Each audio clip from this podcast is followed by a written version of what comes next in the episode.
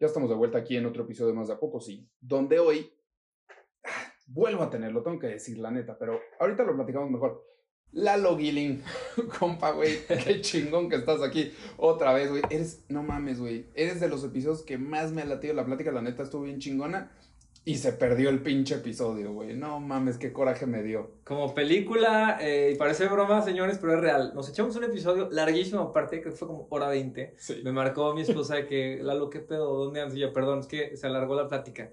Y platica, bro. Platica qué sucedió, güey, y el pedo que fue volvernos a encontrar acá. Sí, no, no mames. O sea, esto estamos hablando que ya fue hace casi dos meses, porque fue antes de que cumpliéramos el episodio 52. Creo que iba a ser como el 43. Y, y ya vamos en el 55. No, sí, este va a ser creo que el 55. Y, o sea, pero se pudo. Los chingones que estás aquí, güey. Qué bueno que pudiste venir. Qué bueno que hiciste el paro de volver a venir, porque te repito, me la pasé de huevos. O sea, fue una gran plática. Muchas gracias, bro. Igual. Y, y tu historia está muy chida. Entonces, pues por eso estamos aquí otra vez.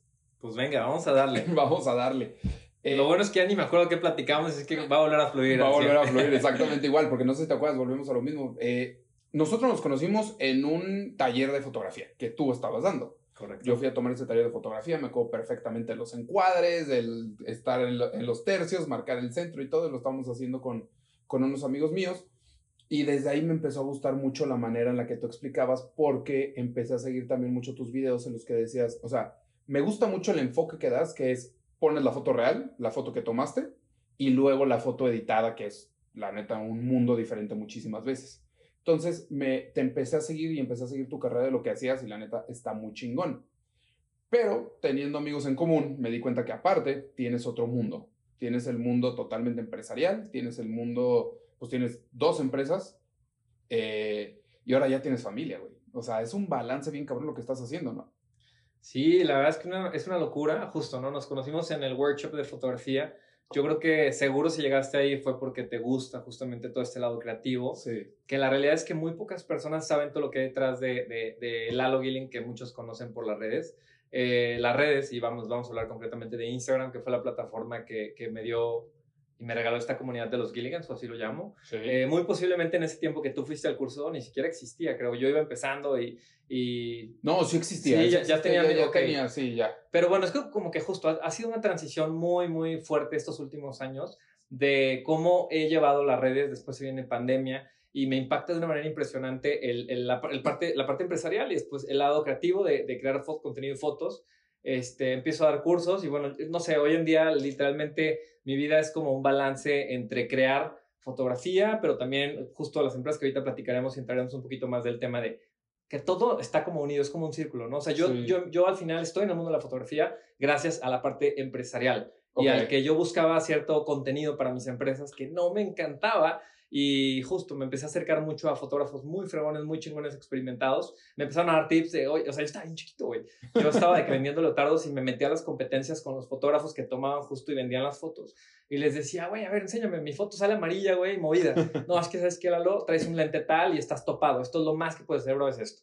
Bueno, ¿qué necesito? No, pues que cómprate tal equipo. Y así empecé, güey. La realidad es que dicen por ahí que el amor a, a una pasión es lo que hace que justamente el, el- el- vamos, el resultado final sea ese, esa, es eso que te va a catapultar y la gente va a reconocer el trabajo. Y es, esa es la realidad. En tema fotográfico, es puro amor lo que hago y, y después de muchísimos años de trabajo y de entender que todo está conectado y todo es un círculo, ya no solamente lo hago para el empresario, lo hago para marcas, lo hago para campañas, lo hago para, para gente muy chingona que admiro. O sea, me ha tocado trabajar con artistas, con deportistas y todo. Y, y es literalmente un honor que la gente lo reconozca. Y lo Sí. mejor y la cereal del pastel es cuando ya me toca a mí compartirlo con ustedes, con gente que le gusta la fotografía. Sí. Y con tanto amor que, que hago las cosas, pues ahora lo puedo comunicar y, lo- y puedo hacer que la demás gente lo, lo viva. Es que eso estaba bien chingón, es lo que te, es a dónde te está llevando. Digo, a dónde te ha estado llevando y a dónde te está llevando, porque ya me acordé perfectamente, ese curso fue justo antes de que empezara la pandemia, porque en cuanto se acabó el curso tú te fuiste a Islandia. Y según yo fue un desmadre porque te agarró pandemia y fue un rollo que pudieras volver. Para empezar, Islandia es chingón, ¿no? O sea, está pasado de lanza según sé. No, impresionante. Y justo, güey, no me acordaba, pero justo. O sea, dimos ese curso, nos fuimos a Islandia y, y, tipo, nos tocó que nos cerrara frontera. O sea, nosotros estamos ya en Finlandia para volver y Trump cierra la frontera, vol- volábamos vía Nueva York y pum, nos cierran la frontera. Chinga. Y fue, y justo, güey, ahí, ahí empezó, fíjate cómo es la vida, eh, que tú piensas que tu camino va a ser uno y de repente justo la pandemia nos impactó de una forma impresionante, porque imagínate, todos los gimnasios a quien le vendía cerraron. Este, Las copas Gillings, que es otro como negocio que tenemos, pues no se pueden hacer competencias. Por supuesto que no pueden entrenar. ¿Cómo vas a hacer competencias? ¿Cómo voy a vender equipo deportivo? Bueno, tuve un tiempo que sí pude, tuve, eh, tipo, tuve un negocio eh, muy fuerte de un stock que tenía, que era como vender, eh, mi negocio se llama GMAC, vendo equipo deportivo de gimnasia y tenía un muy buen stock de aparatos de casa. Entonces, cuando llega pandemia, ah. pues por un ratito yo respiré porque decía, todo lo que tenía fue un stock que era muy lento de vender porque la gente pues, no compraba tanto y ahora todo el mundo entrena en casa. Entonces, se me, o sea, lo vendí, pero también se me acabó, ¿no? Se me acabó el chistecito y... O sea, entrenar gimnasia en casa. Sí, eso, eso, o sea, antes de que viniera la pandemia, pues yo tenía ya el negocio y, y, me iba bien y todo, pero como que nunca como cuando llegó la pandemia y no había nada que hacer, entonces todo el mundo invierte, pero obviamente mi stock estaba limitado. Se me termina y pues literalmente me veo de brazos cruzados, eh, sin poder hacer nada, güey, con, con muchísimos empleados, este, con una situación bien complicada que todo el mundo vivimos a nuestra escala y a nuestra manera y a nuestro todo, este, y en donde pude como empezar a, hacer y a, y a, encontrar un aire y un respiro padrísimo, fue creando contenido. Sí. De una forma muchísimo más emotiva, empática, contando historias de lo que estaba sucediendo. Cuando antes lo hacía como muchísimo como por, por pasión y cuando tenía tiempo, de repente en pandemia tengo todo el tiempo del mundo. Y me doy cuenta que mi contenido lo empieza a escuchar la gente ya sabía que lo hacía la gente, pero ahora es una, era una cosa que decía, pues puedo dedicarle un poco más de tiempo, llegar a más gente y puedo tener el tiempo que antes hacía trabajando, como un día normal como el día de hoy, güey, que ando, tengo que dividir mi tiempo, literal, desde las 9 de la mañana estoy haciendo, y, y, y entre que trabajo, pero que creativo, pero que campaña, pero que papá, pero que esposo, este, y en pandemia, güey, no había bebé, era como todo mucho más light, dediqué todo mi tiempo al tema, al tema creativo, a desarrollar, a conectar, a darme cuenta de y ahí es donde surge una, una, una, una plataforma mucho más fuerte creativa que es el Lalo Link de hoy en día, que es una plataforma de que sí hay mucha publicidad, pero está como aunada y está orquestada por una vida muy real y muy auténtica, en donde yo, yo decido qué campañas meter e involucrar con momentos reales que me están sucediendo para crear un contenido que sea bastante real, que a pesar de que la gente sabe muchísimas veces que estoy anunciando publicidad, vive en un momento que realmente está pasando. O sea, yo no hago un video por hacerlo, y justo hace poco lo, lo platicaba en unas historias y decía, no se trata de crear por crear, no se trata de traer una idea, o yo vi un TikTok y un video de una persona y voy a hacer lo mismo, porque posiblemente ni siquiera sea la esencia de lo que estás viviendo en ese momento, y ni siquiera lo vas a entender, lo vas a imitar, pero a kilómetros, alguien creativo, e inclusive tu audiencia lo va a detectar como que, bro, este contenido fake, o sea, este contenido es muy... Entonces yo lo que trato de hacer es como me siento y como vivo el momento, creo contenido. Y todo es prueba y error, güey. A ver, yo también en pandemia empecé el primer podcast, se llamaba Una taza de café, y literalmente nació porque una amiga y yo, que hacíamos radio antes, eh, cotorreábamos un chorro en pandemia, justamente en pandemia. O sea, agarrábamos, comíamos, porque cada quien estaba chambeando, se venía a chambear a la casa, eh, nos tomamos el café y platicamos de que dos horas. Decíamos, no mames, esto está chingón, esto lo podríamos compartir. Si a alguien le gusta, poca madre, si a nadie le gusta, no hay pedo. De todos modos, lo estamos grabando, ¿no? Y empezó a gustar. Eso es lo que estuvo padre. Empezaba a tener interacción, pero toda era prueba y error. Poníamos ciertos temas que nosotros creíamos que eran buenos y unos agarraban más que otros. Y hacíamos pruebas también en redes que agarraban más que otra. Por ejemplo, nosotros en cuestión de redes sociales nunca agarramos. O sea, no la hallamos, nunca subimos en escuchas. Se empezó a dar orgánico porque también, una era el boom de los podcasts, estamos hablando en 2020, que además de que sí eran nuevos, eh, pues en pandemia la gente tenía más chance de ponerse a escuchar un podcast, tenía tiempo en su casa de ponerse a escuchar un podcast. Y la otra fue que eran temas como para relajarte. O sea, eran pláticas de no estoy aprendiendo nada, no estoy, o sea, estoy escuchando una, a dos güeyes platicar, pasársela bien. Y de hecho un tip, por ejemplo, que nos dieron a nosotros, que creo que me habías platicado, que a ti también te dieron un tip en una foto, ahorita lo platicamos, que fue que dijeron, es que hablan de cosas tan chidas coloquialmente, pero hablan muy rápido. Entonces, como hablan tan en chinga, yo estoy pensando como que estoy metido en la plática con ustedes, quiero responder y cuando ya pienso mi respuesta, ya van tres temas adelante. Dice, no está chido, queremos sentir la interacción. Mucho y, y, la realidad es que justo vas aprendiendo todo el tiempo y me encantó eso que dijiste ahorita de, de prueba y error. Sí. O sea, qué que, importante y por si alguien nos está escuchando que, que, le late tu contenido y mi contenido y, y de repente dicen, es que yo también tengo algo que aportar en mi, en mi, en mi tema, ¿no? Porque justo, ¿no? O sea, yo concretamente de, mi contenido es video, es este, fotografía y es viajes, Pero si lo piensan, o sea, esto puede aplicar para cualquier tipo de marca o cualquier tipo de emprendimiento o cualquier tipo de, de persona pública que te guste. Me gusta cómo Lalo comparte sus historias. Ahorita vamos a hablar, bueno, quiero hablar el día de hoy del tema de storytelling, que es algo que traigo ahorita muy fresco porque me lo ha reconocido mucha gente. La forma en la que comparto yo una historia de algo que me sucede de una cosa que puede ser, como dices, muy coloquial, muy X, pero cómo lo comparto hago que la gente viva conmigo los momentos, emociones, se ponga triste y al final siempre trato de que tenga como esta sonrisa en alguien. Y el, tema de prueba y errores justamente es experimenta. Si tú crees que tienes una idea, dale, güey. Te pasó en la pandemia. O sea, tuvieron la idea y, tú sabías, güey, que tenía algo muy chido que compartir. Que a lo mejor no voló como esperabas, pero va a llegar el momento. O sea, hay que seguir chingándola, hay que seguir haciendo estas alianzas con gente chida y buscando temas interesantes porque la gente va a llegar. Cuando tienes un producto chido que tú sabes que, que está pegando, y aparte lo más bonito es, viene desde el amor, viene desde eh, la pasión a algo, las cosas se van a acomodar y, y, todo, todo va a fluir. Además, e, es eso, a ver, digo, en nuestro caso muy particular, tú y mío, decimos, no estamos viviendo de esto, esto no es nuestro ingreso principal. O sea, literalmente el crear contenido es, o sea, en, es como lo que acabas de decir, es tengo algo chingón que creo que puede gustar, le doy, y por eso me puedo arriesgar tal vez un poquito más, porque digo, si no gusta, pues no pasa nada. Es un intento, ¿no? Y Ahí te va una motivación o un super tip este, que les va a funcionar cañón. Fíjate, bro, que yo cuando arranqué en Instagram, al final sí, cuando, bueno, ahorita ya no tanto, pero antes sí era mucho de que crecimiento, o sea, era como, una, como tipo TikTok. Si subías algo bueno y te pegaba, era, llegaban los seguidores, volaban. Si hacías una colaboración con alguien chido y te mencionaba, te caían los seguidores. Ahorita es muy complicado ya, como que ahorita la gente ve la información y dice, ok, gracias, y, no te sigo. O sea, porque tener el follow es un poco más complicado. En su momento, eh, yo lo que decía, y bueno, hablando un poquito de que nadie, tipo, nadie le hablaba a la cámara, porque estoy hablando hace 6, 7 años, güey, que yo estaba en Instagram.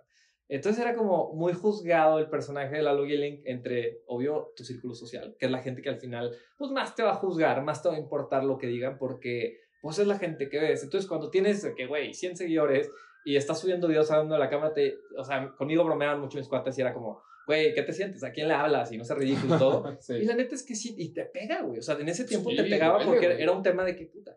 Ahorita no, ahorita ya, ya vemos a todo el mundo hablar, ya todo el mundo sabe que tiene que humanizar marca y lo tienen que hacer a huevo, pero en ese tiempo era complicado. Y el tip que les voy a dar es justamente cuando subas algo y cuando tú creas en tu proyecto con una persona que te reconozca que estás haciendo un buen trabajo, o una persona que no conozcas y de la nada te está reconociendo, güey, qué chingona plática. Lo necesitaba en un mal día y te escuché y me caí de risa el chiste me la pasé poca madre. Lalo, no manches tus fotos. Me pasó, hay una historia buenísima ahorita. No sé si te tocó verla por ahí, pero fíjense bien lo que les voy a contar. Hace cinco años recibí, subí yo algo de, de, viajes, estaba en Panamá, hace años. Bueno, volviendo al tema, ¿no? De, de, lo que puede, de lo que una palabra o un mensaje de una persona o tipo de yo hacia alguien puede impactar a alguien una persona X, yo subo un, video de algo de Panamá, de, de pasándomela lo que quieras, de wow, la, no sé, o algo, algo divertido y, para compartir buena vibra. Y una, una señora me, me, manda un mensajito y me pone de que, wow, muchísimas gracias por compartir esto, los lugares que no voy a poder visitar nunca. Algo así. Ok. Y la neta yo lo leí y como en automático, hasta le pongo el pechinita, en automático le contesté, ¿cómo que no puedes viajar? O sea, por supuesto que puedes viajar. Y me contesta algo así como, le puse algo así como, hay que luchar por nos, nunca hay que dejar de soñar y hay que luchar por nuestros sueños. Algo así. Bro, lo hice seguramente en Panamá, que, que contexto, en una, me quedé en una isla que pagué como, eran como 80 dólares, una cosa así por noche, me incluía la comida, el transporte, o sea, imagínate, era un... Eh, no, bro. no, güey, saca cuentas. O sea, no, no, era muy barato, pero muy, estaba muy barato y estaba muy chingón. Eh, ah, claro. Es, ah, ah, ah. pero quiero como que viajen, que, que la gente que me sigue de ese tiempo, a lo mejor ahorita dicen, ay, si andaba no, güey, o sea, quiero que se imaginen, el Lalo Gilling de hace cinco años estaba en una isla en Panamá, pasándosela cabrón, como ahorita me ha sido pasando los lugares, pero en un, en un, eran unos cuartos como de bambús, con una pinche sleeping, güey, y una comunidad que te atendía y te daba de comer lo que pescaban ahí, o sea, era, era una experiencia increíble. A lo que voy es que quiero transportarlos a este momento en donde literalmente no tenía nada más que una gran aventura. Recibí un mensaje y le contesté a la señora una onda de que usted también puede viajar, hay que soñar en grande y hay que trabajar por ello. Sí. Cuatro años después, me, me, me, mandan una foto random. Estaba así de que me llega una foto y yo, ¿what? Así de que hasta creí que iba a ser algo, no sé, güey, que no debes de abrir. O publicidad. Lo abro y era una foto de la señora. Que me parece que desde aquella vez me dijo que su sueño era estudiar la preparatoria, estudiar una carrera, creo que estudiar la. No me acuerdo qué era. En total, este, una foto en donde sale la señora graduada. Okay. Y me pone, joven, le quiero agradecer porque después de cuatro años, porque usted me mandó un mensaje que, me, que necesitaba en un momento y me cambió la vida. Cuatro años después me manda la foto la señora de que se graduó. Wow. ¿A qué voy? O sea, no quiero que me ponga, o sea, de que sacar los violines, no, simplemente quiero compartirte, güey, lo, lo fuerte que puede ser un mensaje de motivación para una persona. Güey, pero ¿cuáles violines? Al contrario, o sea, le du- ve todo lo que le duró esa motivación y lo hizo. Y además se acordó, o sea. y volvió, güey. O sea, y- ajá, y volvió. Güey, lo platicaba con Jesús y le decía, es que no sé, o sea, qué cabrón, o sea, qué, qué, qué cabrón y cuántas situaciones nos pasan alrededor, cuánta, cuánta, a cuánta gente le puedes cambiar la vida alrededor de ti. Sí. Y no, tengo, no hablo de Instagram y seguidores, no, güey, vale madre eso, o sea, hablo de tu día a día, hablo de tú sentado en tu oficina con la persona de enfrente que sabes que le está pasando mal, pero te vale madre porque tienes un chingo de trabajo. ¿Qué te quita darle dos minutos de tu vida y decirle, hey, todo bien? A la Exacto. persona que sabes si está Exacto. enferma, eh, otra historia rapidísima, hace un par de semanas Maris y yo, se nos empezó a acercar mucha gente con temas de cáncer. La mamá, mi suegra falleció de cáncer y Ok. para nosotros el cáncer es un tema que nos pone eh, Sí. la piel chinita, la neta. Y Dios nos empezó a acercar a muchísima gente con situaciones bien complicadas de que están sufriendo cáncer. eh, están, son chavas que tienen, que tienen literalmente bebés recién nacidos y tienen, están enfrentando cáncer. O sea, y Marisa y yo nos quejábamos de estupideces Sí. güey, Marisa me dice, ¿sabes qué, Lalo? Quiero, eh, iba a correr un medio maratón, güey, y me dice, quiero, quiero eh, intencionar este, esta carrera por todas estas personas que la están pasando mal. Entonces, Qué bonito, qué chingón. claro, güey, porque ella, y ella lo- me lo platicaba y lo justificaba y me dice, es que qué cabrón, o sea, nosotros nos quejamos de que estamos entrenando para un medio maratón y que qué chinga levantarte y que qué chinga el bebé, yo, de que qué chinga cuidarlo y ella igual, ¿no? Qué chinga que te vas tú al pádel y yo estoy, o sea, todas estas peleas pendejas y después analizamos con estos, estas situaciones de vida y decíamos, qué cabrón, o sea, nosotros nos quejamos porque tenemos que hacer algo que nos gusta. Imagínate la gente que está luchando por poderse levantar para poder vivir esos momentos complicados. Y nosotros que sabemos lo que es, todo lo que conlleva un cáncer. Sí, sí, sí, sí, sí. A ver, yo también te- o sea, tengo la historia con el cáncer muy, muy allegada, muy cercana, pero güey, algo que yo también me di cuenta es, tal vez tú puedes pensar que lo que te está pasando es una pendejada o lo que está pasando a alguien más es, no mames, es una pendejada, pero si esa persona o tú lo estás sintiendo tan real en ese momento, es real, punto. O sea, es igual de grave que lo que tú pudiste haber sentido porque lo estás sufriendo igual. Entonces, por eso estoy muy de acuerdo con lo que tú dijiste, que ¿por qué no le puedes dar esos cinco minutitos y decir, a ver, güey, ¿qué está pasando? y ahí te va un consejo o yo soy mucho de que les digo y a veces funciona, a veces no, que le digo, a ver, ¿quieres que te escuche o quieres que te aconseje o quieres las dos? ¿O quieres que te por tu lado? O que te, pues sí, o sea, hay veces, o sea, yo he tenido amigos, te lo juro por Dios, que llegan y me dicen, güey, ¿dónde estás? En mi casa viendo tele. Voy a ir, me voy a sentar, no quiero platicar nada. ¿Ok? Llegan, se sientan, vemos una movie, algo así, de que, gracias, güey, bye. Y luego me escriben, cabrón, era lo que necesitaba, necesitaba sentarme, sentarme con alguien, no quería quejarme, no quería hablar del tema otra vez, pero me sirvió chido, qué fregón. O hay otros que sí se sueltan y sueltan toda la letanía y, y los ayudas. Pero si alguien lo está sufriendo, hay que ser empáticos con esa persona. Lo que te está pasando para ti ahorita es real. Si puedo hacer algo para ayudarte, bueno, y, y, y si es, es algo simplemente escucharte, qué chingón, lo voy a hacer. Me quiero dar ese tiempo porque también aprendes un chingo de, de todo ese tipo de personas. Y cuando te pasa lo que te pasó a ti, que la señora aparte te manda que sí lo hizo, que lo superó y que lo logró, no mames, güey, eso yo creo que fue una gasolina pasada de lanza también para ti ese día. Sí, que aparte estaba pasando por un mal día, güey. Digo, yo la neta es que creo que todo se acomoda y por algo pasan las cosas. Sí. Y fue un abrazo tan bonito virtual, o sea, que, que güey, no, no te lo puedo escribir, o sea, simplemente son cosas que, que se han venido construyendo. Yo creo que es como tú en tu negocio, que yo llego aquí y siento esta vibra tan chingona, que claramente no, no lo construiste de un día para otro. No sé ni Claro. tu historia, que seguro estaría interesantísimo escucharme un podcast de tu historia.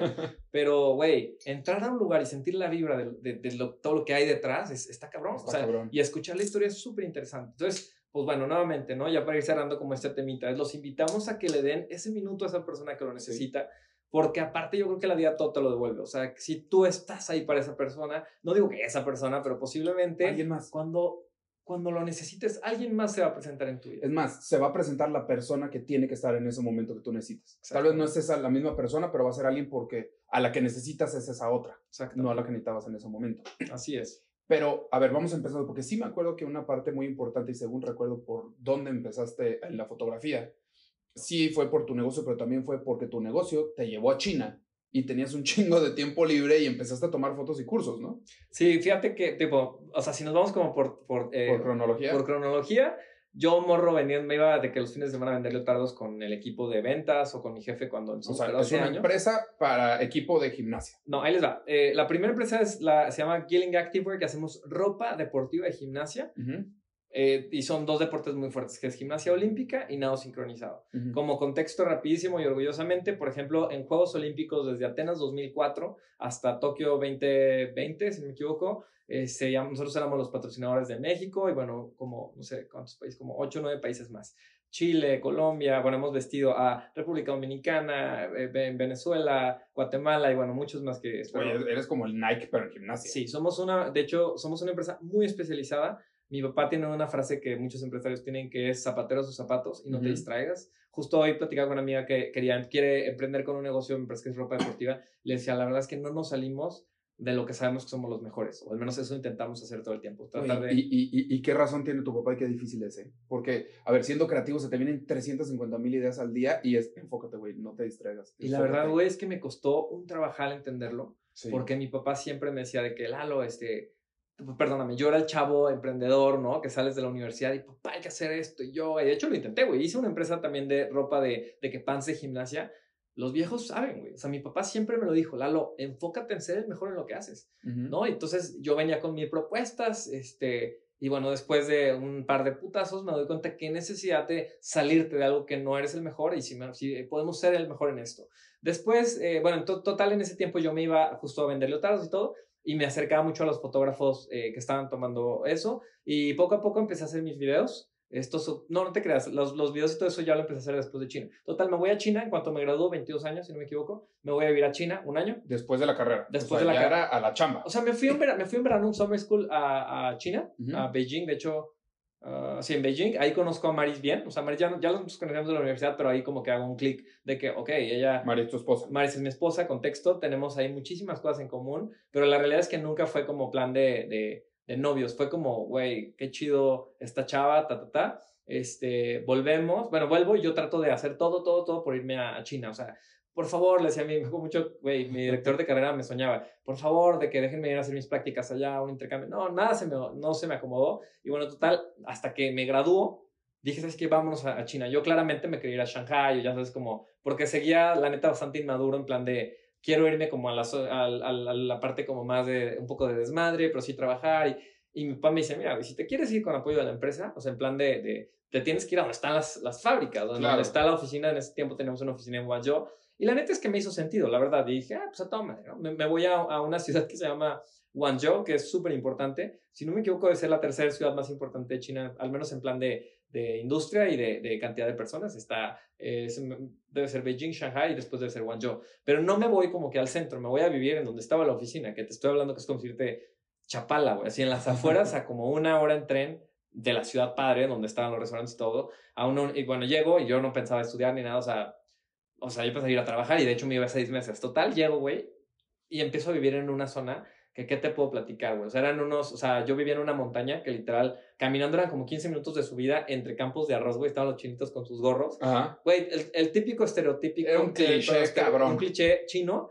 Y era yo, güey, así de que me pasaban los sapos, las víboras en la noche. Era, era una, güey, claro, porque era, pues, o sea, si me entiendes, era como súper, no sé cuál es la palabra, como campo, güey. Sí, sí, sí, sí. Pues, güey, entonces me compro una moto. A lo que voy es que quiero que me entiendas este, este cambio drástico en mi persona. De vivir una vida tapatía, güey, de, de muchas comodidades en mi oficina. Y es como, digo, que la realidad es que siempre he trabajado, pero como que ese fue un putazo que a mí me dio en el tema empático, en el tema de, de, de escuchar a las personas, de hacer como esas relaciones padres con gente, gente que no conoces y que no estás no te buscan por nada ni buscas por nada, simplemente por estar con alguien, porque la realidad es que fue una vida muy solitaria los primeros meses. Este, nadie hablaba, por supuesto que no hablaban inglés. Eh, ¿Te tocaba, conoces China? No. No te ha tocado. Bueno, güey, te vas a impresionar que tú creerías que en un mundo globalizado y hablas de China y dices, güey, voy a ir a Shanghai. Sé que van a hablar chino y la chingada, pero van a hablar inglés. Güey, en China, es de, en todos los países del mundo que conozco, nunca había tenido un, un, shock cultural tan grande como en China. Porque ahí sí, nadie te habla inglés. O sea, aunque vayas a un hotel, de los chingones, o sea, sí te hablan inglés, pero malo, güey. O sea, si te sales y se te ocurre agarrar un taxi, qué esperanzas, güey, que te hablen inglés. Entonces fue un putazo cultural muy grande, baño chino, o sea, como terminé justo, ¿no? Como en un, hotelito, porque todo eran baños chinos y eran, ¿Baños chinos esos los que están en el suelo? El hoyo en el suelo y luego aparte era la regadera al hoyo, o sea, era una, era una porque no era, una, no era como una ciudad, era como una zona industrial, por llamarlo de alguna manera. Había una universidad ahí, este, y bueno, justo, ¿no? El, el shock cultural de que no podía comunicarme me obligó, me obligó a, adrede, porque también estuvo muy padre, me metí a la, ahora sí a la universidad eh, a estudiar chino, ahora sí, Y no porque, pues sí por la visa también un poco, pero también al final dije, no manches, está muy cabrón, o sea, tengo que aprender al menos a relacionarme un poco. Y ahí fue cuando empecé a, a literal, o sea, como que traes un, mindset de tu vida en general en donde tú crees que estás diseñado para algo y sí, ya tenía mi título, pero no te imaginas de lo que eres capaz hasta que realmente te ves envuelto en una situación que te lleva al límite y te das cuenta que eres capaz de aprender chino. Entonces, eso fue impresionante para mí como empresario, como persona. O sea, al darme cuenta que, digo, no te digo que hablo en chino de que, güey, o sea, que me no. ¿Todavía te acuerdas? Claro, o sea, sí, güey. De hecho, ahorita en 15 días me voy a China y la neta es que me hice un ejercicio mental de que dije, a ver, ¿cómo diría? oye, está medio oxidado, pero la neta es que es un idioma tan difícil que sí, sí se arma para subirte a un taxi, para negociar en una junta. Ok. Pero quiero volver un poquito al tema que me preguntabas de, de la fotografía. Entonces, en esa vida de, de, estudiar chino, de estar solitario, los horarios tan complicados con mi familia acá, o sea, tenía muchísimo tiempo. O sea, sí estudiaba, me iba a la oficina, me iba, fíjate, estudiaba como en la mañana, luego me iba a la oficina, tipo 5 de la tarde, más o menos ya salía de la oficina, y me iba al gym un ratito. Y, y tenía un gap como de, de un par de horas en donde siempre, pues decía, estaba así de que, ¿qué voy a hacer? Y es ahí en donde empecé, ahora sí me compré mi primer dron, un DJI Phantom, me acuerdo que era, en ese tiempo eran unos aliens, o sea, realmente apenas se veían los drones y, y un dron de esos en México era como, güey, ¿por qué vuelas dron? Y la neta es que tenía el tiempo, me hice muy, o sea, desarrollé muchas habilidades, eh, desarrollé un gusto, porque una cosa es saber foto y otra cosa es poder captar los momentos reales y la esencia de las cosas que pasan a tu alrededor.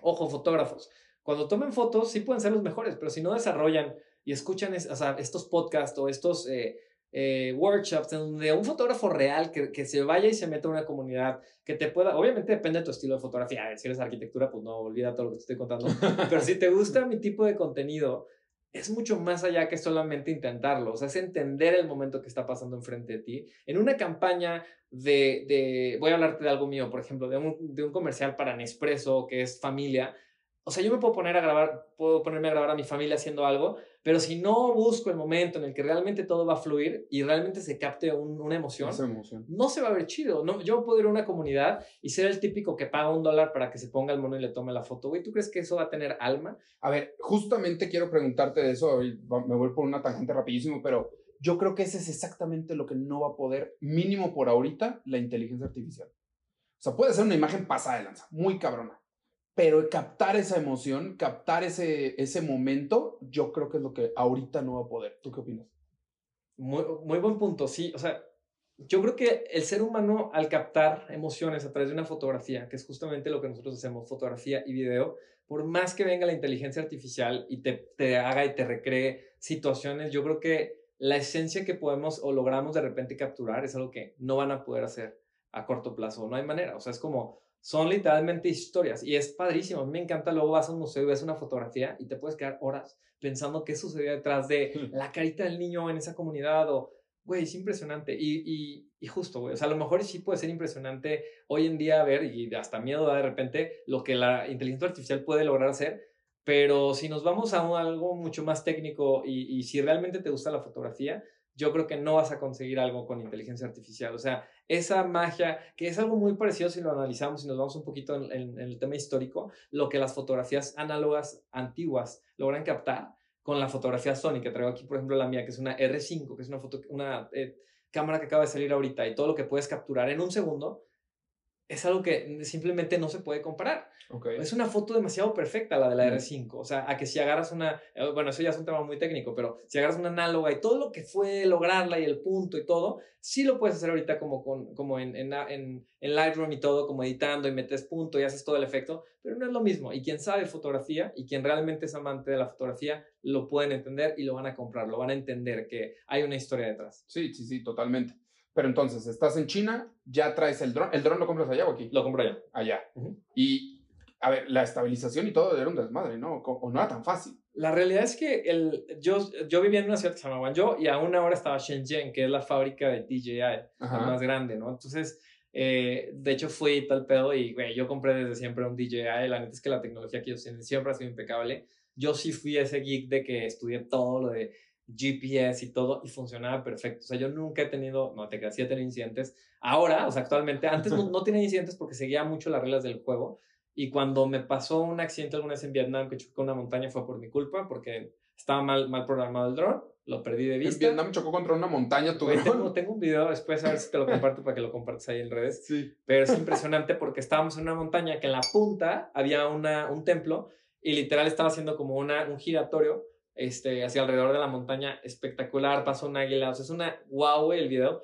Y de repente cuando está completamente atrás de la montaña, eh, el, el dron pierde el, tipo la, la señal Sí, sí, sí. y lo que hacen los drones es suben al, al- le llaman back home, suben a donde tú lo tienes programado y regresan a donde salió y ya te encuentran. Ajá. Y justamente un día antes yo estaba enseñándole a mi papá a volar el dron y le dije, mira, si algún día quieres programarlo, y le dije, el back home, esto, entonces tenían 120, y le dije, ahorita por ejemplo lo voy a poner en 80, y lo cambié. Entonces está perro el video porque se ve que pierde la señal, estaba grabando, entonces empieza a volver, pero como no estaba en 120, estaba en 80, digo, el número la neta es que fue completamente mala suerte. El templo estaba a, 70, a 80, güey, o sea, estaba al nivel del, No. entonces, pero está impresionante la escena porque es, imagínate una montaña en Vietnam, poca madre. El dron viene así y va y se estrella justamente en el templo, que hay chavos, güey, viendo unos rusos, y se estrella como en un árbol y así ahí se queda. Yo abajo, güey, súper triste porque ahí sí pues, tenía poquito con mi dron. De hecho, mis papás en ese viaje era, esto fue como en noviembre. Entonces ya estaba terminando mi viaje, mi dron, había grabado un chorro de cosas de ese viaje. Sí. Habíamos hecho Laos, eh, Vietnam, Camboya, no sé qué tanto, y era mi última parada. Entonces yo dije, puta, ya perdí todo mi viaje, no había respaldado, muchos aprendizajes. No. Y, y ya estaba buscándolo yo en las piedras, y porque era una isla muy chiquita, literal la podía rodear caminando. Y en eso bajan unos tipos como unos rusos, como con una toalla envuelta, y me dicen de que, hey, tú estás volando el dron, ¿verdad? Y yo de que sí, no sé qué, y me dicen, ¡tarán! Y quitan la toalla, güey, y mi dron, que era blanco, todo verde, güey, puteadísimo, las chatas así. Y yo, no más, y me dicen, sí, de que estabas volando y te estrellaste y lo vimos, pues nos subimos y me empezaron a contar toda la historia y yo de que, güey, ¿qué me están hablando? Me llevo el dron, llego a mi barco, estamos en un barquito, me subo y hago el respaldo y dije, puta, respaldo, güey, ahora sí no Claro, puedo perder claro, nada. Güey, está el video impresionante en donde se atora el dron, no deja de grabar y se ve que el dron está arriba como en un árbol, o sea, se ve como las ramas y se ven los chavos abajo, como que me saludan y me dicen como, así como, vamos a bajarlo. El vato empieza a escalar con, una, con un palo de escoba y empieza como, pac, pac, le pega como tres veces y en eso cae el dron. Como bajabas del balón, güey. Güey, pero está grabando todo, está buenísimo. Y a Kai lo agarra y ya me hace, ¡hey! Y ya de que, pues como que sacan la pila o no sé qué pedo y ya Ajá. me lo, y me lo entregaron, güey. Un gran historia. Y ya no sirvió. Lo peor es que siguió sirviendo. No mames. Como que sí se chingón. quebró un poquito el, el tipo, el lente, pero por ejemplo tengo una escena después de eso de un atardecer en Vietnam igual. Y sí, o sea, sí lo volví, o le cambié las aspas, pero sí siguió jalando. Obviamente llegando lo mandé a arreglar. Ok. Ahora sí. Oye, oye, entonces, eh, me quiero regresar un poquito. Estás en China. ¿Y cómo fue el choque? A ver, te fuiste solo, ¿no? O sea, Ajá. no tenías familia, no fuiste con tu hermano, nada. Nada, güey, nada. Fue una locura, güey. ¿Y cómo fue el primer choque? Digo, déjate el idioma, aparte. Ah, esa es una gran pregunta. solo, ahí, ahí te va la historia, güey. Eh, fue muy gacho porque tú te crees y te sientes de repente independiente, ¿no? Y de que sí, a huevo, el viajero, güey. Allá te das cuenta que pura madre, que estás solo, que estás, pues hasta cierto punto creo que triste. El la vivir en China es una eh, experiencia muy complicada que no es para todos, que, que la Ok. realidad es que tienes que tener toda la apertura de disfrutarlo y de, de empoderarte de ciertas situaciones y como siempre lo digo, encontrar una luz en algo que te pueda ayudar a, a sobrevivir. Es la realidad. Sí, sí, sí. Y después ya hacerlo a un hábito chingón y empieza, todo empieza a fluir, empieza a conocer gente chida.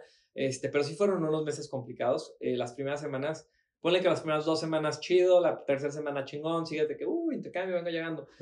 Ay, después empieza a complicar todo, empiezan así a pasar situaciones gachas. Cuando más mal me sentía, así que estaba de que, güey, qué pedo. Es una cultura muy diferente. Amo a los chinos, ojo, los amo, pero son muy sucios. O sea, en el elevador, pedos, eruptos. O sea, es la cosa más común que te escupan en los pies. Y los amo, pero a la vez es cansado, güey. Sí, Cuando sí, vives allá y no hablan tu idioma y no te puedes comunicar y no le puedes decir, oye, cabrón, A mí no. a mí no, güey. O simplemente que, que te entiendas que así como ellos te mentan la madre, tú también les puedes decir, eh, cabrón, o sea, te para allá, bullado, no sé. Este, ese proceso es complicado y en ese inter que la está pasando muy mal, un día en la oficina, que está como a 15 minutos, 20 minutos de mi, no, a 15 minutos de mi, de mi casa, me roban la batería de mi moto. Ok. Entonces una lluvia como la que tenemos el día de hoy en Guadalajara, o sea, una lluvia ojete de película de que, güey, ¿por qué me robaron la batería? Y la pinche moto así. Entonces, güey, me tocó mojarme como de película 20 minutos, no más, pues 25 minutos, arrastrarla empapado con la moto sin puta batería. Y yo decía, ¿pero por qué me robaron? O sea, ¿qué chingados? ¿Por qué me lo merezco? ¿Por No me lo merezco. puta Ajá, o sea, yo no me lo merezco, no nací para esto, así. Y le marco a mi jefe en la noche y le digo, papá, no mames, pinche chino, estoy harto, ta, ta, ta. Y me dice mi papá, o sea, me escuchó creo que tan frustrado y tan harto que me dice, ¿por qué batallas? O sea, ya, o sea, aquí tienes en tu, en tu, en la oficina está tu lugar, está tu comodidad, está tu coche. Ya regrésate, no la hagas de pedo, regrésate, güey, bro. Pero a ver, esto ya fue cuando te fuiste a la empresa, porque ya te había sido de intercambio, ¿no? Sí, esto fue cuando me fui ya, ya egresado, ya me iba, ya estaba trabajando en China, o sea, ya tenemos la oficina, o sea, ya te estoy hablando de 22 años y medio, ponle. Y, y muy diferente tu, tu approach cuando te fuiste de intercambio, cuando ya te fuiste de chamba. De intercambio completamente me fui en plan de desmadre, este, sí aprender y la neta es que sí me abrió los ojos impresionante. De hecho, por eso quise volver, porque sí dije, güey, el mundo en el que vivo es una burbuja, o sea, la mente de alguien que no ha viajado, con todo respeto para la gente que no ha viajado, la verdad es que yo creo que el, el mejor dinero invertido que pueden hacer justo es ir, viajar y ver que vivimos en un mundo y somos literalmente híjole, un pelito de elefante cuando hay muchísimas cosas. Creo que los elefantes tienen pelo. Un pelo de elefante. Sí, sí, tiene. Sí, güey, bueno. El punto es que somos nada, güey. Y cuando tú empiezas a viajar, te das cuenta que hay tanto por aprender, tanto que aprender la gente. Y en China en especial, a mí me impactó la primera vez, a pesar de que iba en plan desmadre y todo. Todo lo que podía aprenderles a los chinos y su mindset que tenían, porque sí hice visitas a fábrica y todo. De hecho, terminé mi, mi summer school y me fui con mi jefe a visitar dos, tres plantas muy impresionantes. Y dije, güey, tengo que volver. Y justo en, esta, en este aprendizaje en China, cuando vuelvo, que fue cuando me pasó este pedo, ahí fue como el parteaguas, yo creo que uno de los golpes o de los shocks más grandes de mi vida y el mayor aprendizaje, porque fue, mi papá es una persona que tiene un poder sobre mí impresionante, en plan de una palabra me puede... Tiene una influencia muy cabrón. impresionante. O sea, que es mi papá y mi mamá, y los dos en un ámbito, pero mi papá fue como un tema de... Yo creo que él sabía lo que me estaba diciendo, y fue como, regrésate, güey, ya no sufras. Y ahí me di cuenta que dije, güey, ¿tú crees que me voy a regresar? Ni madres, güey, claro que puedo, ¿no? Chingue su madre, ya mejor ya no me quejo, y veo cómo chingos la hago, pero aguanto mi semestre, o sea, aguanto lo que vine. Y dicho y hecho, güey. O sea, literal, una cosa de un día, cambié mi perspectiva, güey estudiar chino es un pedo, güey. O sea, no entiendes nada, güey. Caracteres. Aparte era huevo, era pinyin y era el Hanzi, que son caracteres. Entonces, güey, ojalá pudiera mostrarles una foto de mi cuarto, que era un cuarto micro miniatura ojete, güey. Toda la pared estaba tapizada de caracteres con abajo el, el, el, el, pinyin, que era, o sea, tú tienes el carácter y abajo era cómo se dice, cómo lo lees. Entonces, bro, si yo te digo, pensé un carácter no lo vas a poder leer, pero si te le pongo abajo como en inglés, eh, sí, sí, las letras, las letras lo vas a poder leer, pero después viene el tema de los tonos. Entonces hay cuatro tonos. Entonces no es lo mismo decir ni hao, ni hao que sería como suena como, como mate, o decir tipo así, o decir ni hao. Entonces son como. Es un Sí, sí, sí, sí, Entonces eso era, eso era mi, mi, pared. Y yo, era, yo toda mi vida he sido, o fui muy, muy desmadroso en la escuela. Fui como, no fui el, el el estudiante estrella. Estrella. De hecho, estuvo muy cagado que hace poquito en Instagram llegó una de mis tutoras de secundaria. Que, güey, obviamente hace años no la veo desde que yo creo que me reportaban todo el tiempo y, y, y se ríe y me dice que no manches, no puedo creer que me saliste por una publicidad.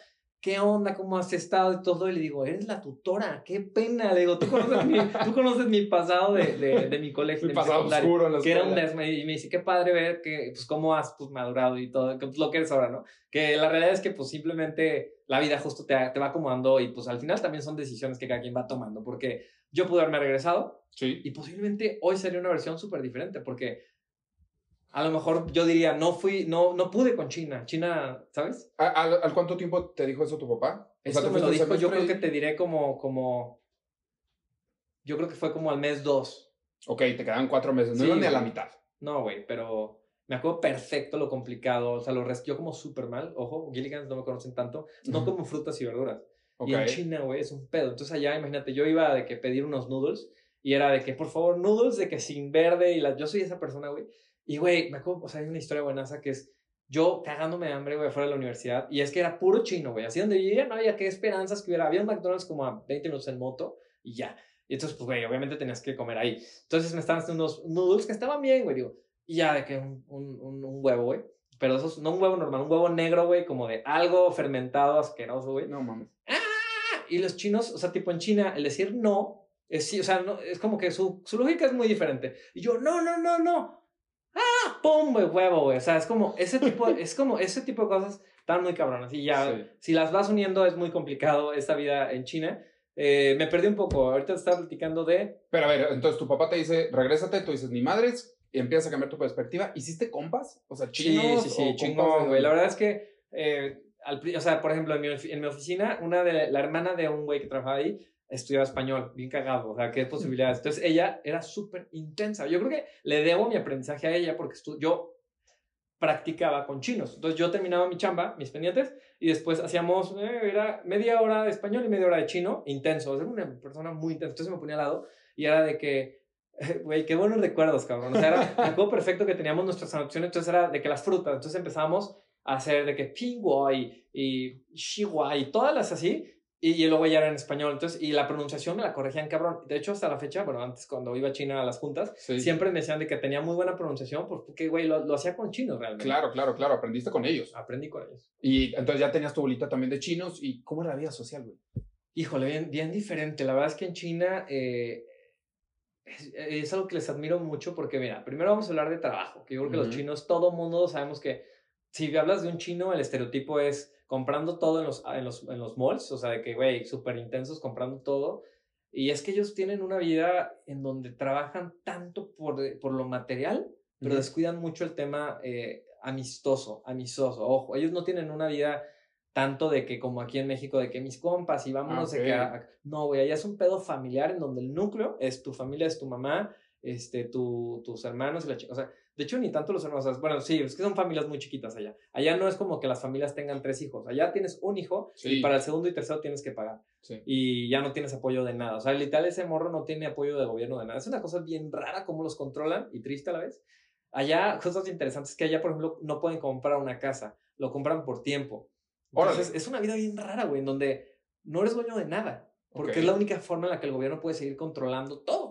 Ok. interesante. Entonces, muchos aprendizajes, pero por ejemplo, ya como era una, Lalo, te invitamos a comer, era, no era una fiesta de que, ay, vienen mis amigos, no, güey, era, te invito y va a estar el abuelito, la abuelita, mi amigo, su esposo, su esposa, y de que maybe la hermana quizás estuviera en la ciudad, y ya yo. Y era de que mucho de que todos alrededor de una mesa hacemos de comer, y si alguien le da sueño ahí se duermen, o sea, no era como una vida como acá de que hay la cordialidad, de que, ay, güey, vamos a jugar un juego de... No, güey, ya era como un pedo de que bienvenido, unos tipazos. Cuando un chino te abre su casa, es que realmente confían en ti. Y el tema, por otra parte, laboral, que siempre he dicho y, me encantó aprendérselos, es que ellos son muy intensos. Ellos lo van a dar todo por la chamba. O sea, ellos, por ejemplo... Son las máquinas. Unas máquinas, pero, güey, de repente me tocó irme de fiesta con chinos y, güey, acabamos de 6 de la mañana, o sea, plan una fiesta buena. Órale. Y los cabrones al día siguiente, 8 de la mañana, ya estaban abriendo.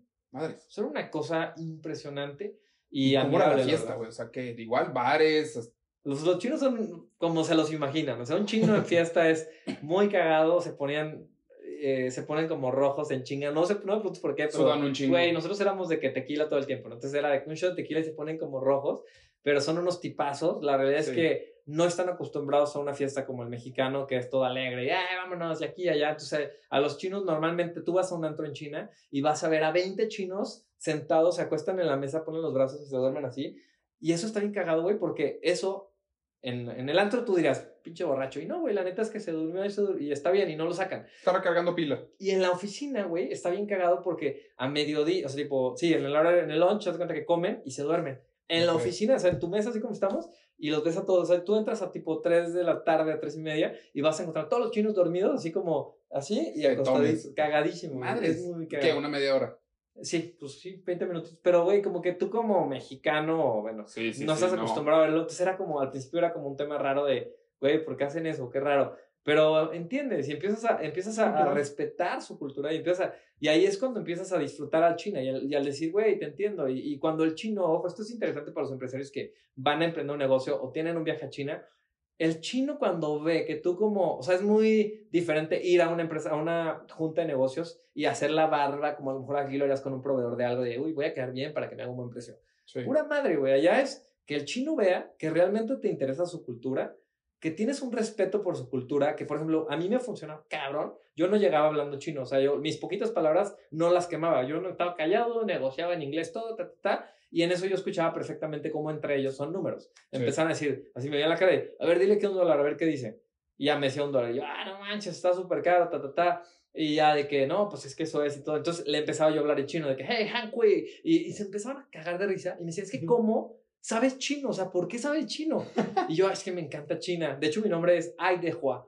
Y Ai de Hua significa Ai es amor, The es como, eh, es como un, como un compuesto y Hua es como país, pero para ellos país es China. Entonces ellos, lo, ellos leen mi nombre como yo amo China. Entonces para ellos es como, güey, wow. Entonces me decían, ay, ya empezaba ya, de que yo en mi sketch de, Ai de Hua eh, eh. O sea, empezaba como a hacer mi speech de mi poquito chino, ¿te cuenta? Se Ajá. cagaban de risa de que, wow, entonces tu nombre es muy chistoso, amas China. Yo, güey, amo China, güey, bájale el pinche precio, ¿no?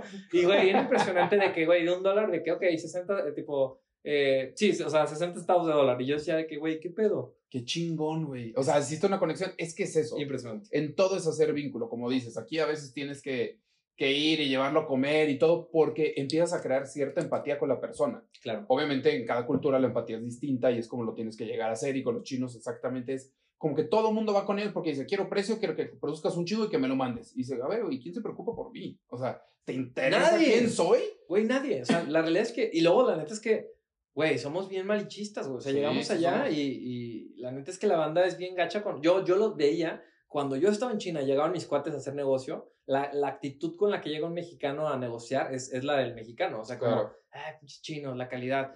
Bro, no, güey. O sea, han trabajado años y son lo que son porque se han partido la madre, no porque han hecho tranzas o. O sea, digo, a ver, sí, hay temas políticos, ¿no? Pero es porque realmente han talachado y porque están, como te comentaba, no matter what, 8 de la mañana trabajando y 6 de la tarde, 8 de la noche es necesario. Y si vas a una ciudad a una hora, tipo ahorita que voy en 15 días y tengo chingos de juntas, los güeyes me dicen, yo voy por ti, aunque estoy a una hora y media, paso por ti temprano, ¿a qué hora es tu vuelo tal? Te voy a regresar a tiempo. Sí. sí, Es sí, una sí. cultura bien chida, por otra La parte, neta, O sea, es como aprenderle, la neta, respetarlos un chorro, porque es, es, es una cultura que hay, que hay que, justo, aprender un chorro y, y, y literal traernos lo bueno que tienen. Eh, Y, y la verdad es que ahorita más que nunca, güey, porque ahorita se está vendiendo todo.